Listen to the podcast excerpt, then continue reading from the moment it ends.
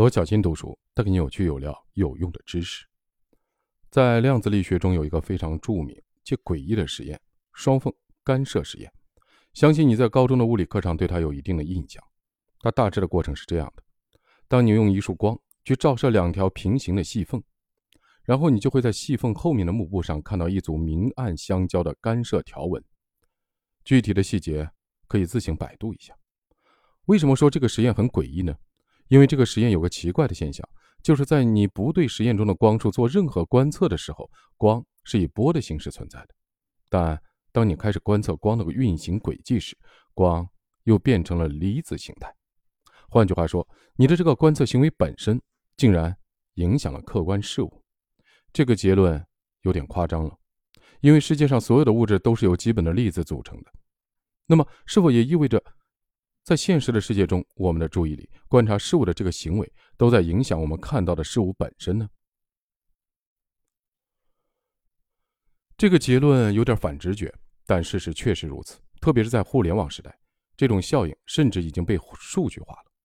比如，你阅读一篇公众号的文章，文章底部就会记录阅读数加一，而如果这篇文章获得了比较多的阅读量，公众号就可以把他们的这些注意力所产生的阅读量。打包卖给广告商。现在一条阅读量在一万左右的文章，价值大约八千块。换句话说，你只是看了文章一眼，就帮对方增加了八毛钱的收入。而如果大家都不看这家公众号的文章，这个公众号很快就会走向衰亡。所以，你看一眼他生，你不看他死。你的关注与否，切切实实的影响到他的收入乃至生死。别人关注你，也会有类似的效果。如果有一位美女。他把每天大部分的注意力都放到你身上，你就会有种幸福的感觉，并可能因此而收获一段甜蜜的爱情。而如果有几十万人都把他们的注意力给了你，那么你可能会成为一名网红，紧接着就会有一大批的商家排着队送钱给你做广告。注意力就好比是你眼睛里发出了一束能量，当你关注某个事物，你就是在给它输送能量，你就是在改变它。那么现在回想一下，你平时把自己这宝贵的注意力用到哪儿了呢？第一种情况，浪费了。比如有些人走在大街上，看了一群人围在一起，他会特别的好奇，就想去看一下发生什么事儿了。结果一看就是半个小时。还有些人特别喜欢关注一些明星的动态，比如某某歌手最近参加了一个大赛，竟然拿了个冠军，你特别不开心，唱的那么差，为什么还能得奖？一定有黑幕，还比如谁和谁最近爆出地下恋情，你特别吃惊，心想他们什么时候开始的？我怎么不知道？然后就去疯狂的百度搜索。还有些人整天喜欢琢磨各种国家大事，比如南海局势的下一步对策应该干什么，我国的对外贸易政策该如何改善，分分钟你会觉得这哥们儿是公司干销售，真的太屈才了。但仔细想想，上面说的这些事儿，要么和他没关系，要么就是离他十万八千里，他的注意力其实。根本触及不到他们，这份注意产生不了任何价值。而如果你把注意力花在这些地方，就像是把这份能量射向了天空，完全浪费了。第二种情况被收割。既然你的注意力这么值钱，就一定会有人利用这个赚取暴利。在美国有一本畅销多年的书，书名就叫《注意力商人》，他非常赤裸裸地告诉你。我就是要把你的注意力以极低甚至免费的价格收割过来，然后高价卖掉，赚取暴利。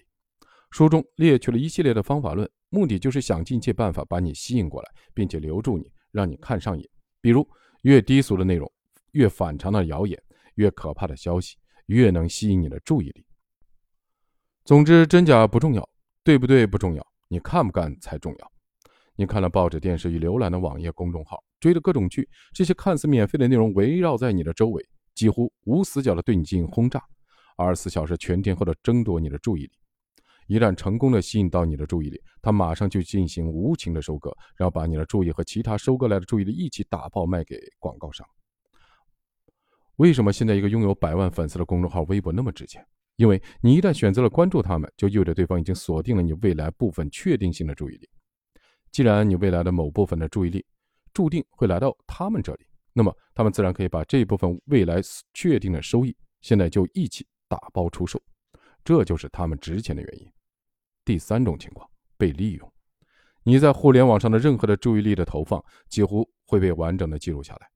通过对你注意力轨迹进行大量的分析，商家们能够更加了解你，知道你更愿意把注意力花费在什么样的内容上。那么，商家就可以针对你投放更多这方面的内容，继续收割你更多的注意力。或者，他们还能把这个分析的结果直接卖给其他的商家，告诉他们你爱看这些内容。那么，其他商家也可以用这些定向的内容去更高效的收割你的注意力。这个就是我们常听到的大数据分析。既然你的注意力会对关注的事情产生影响，那么别人能否利用这一点，故意让你看到他们想让你看到的东西，并达成他们的目标呢？当然可以。比如，二零一六年的美国大选，特朗普就利用社交网络和大数据的分析技术，对某些还处在摇摆阶段的选民刻意投放有倾向性的内容，从而影响他们的选择。除了以上三点，缺乏对注意力的有效管理，还可能出现更严重的后果。国内曾对一千两百九十二名违法犯罪的青少年做调查，发现其中有九百七十八人学龄期曾被诊断为注意力缺陷障碍，俗称多动症，患病率为百分之七十五。部分的病例成年以后还留有性格和行为的缺陷。所以你看，在这样一个注意力稀缺的时代，如果你不懂得珍惜自己的注意力，自然就会有人替你珍惜。你不管好自己的注意力，他们就会随时随地被人收割利用。缺乏对注意力的有效的管理，甚至会对你的性格、行为能力产生严重的影响。